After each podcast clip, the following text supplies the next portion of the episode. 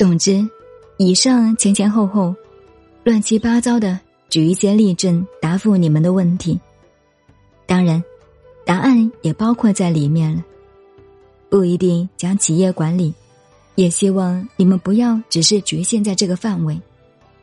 大丈夫创业，为国家创业，创出来后有个目的，最后的财富，取之于社会，还之于社会。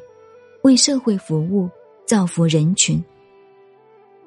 最后，我要送诸君两句话：求名于千载之后，计划于百代以还。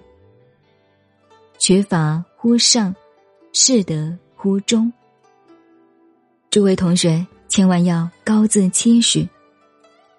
江山代有才人出，各领风骚五百年。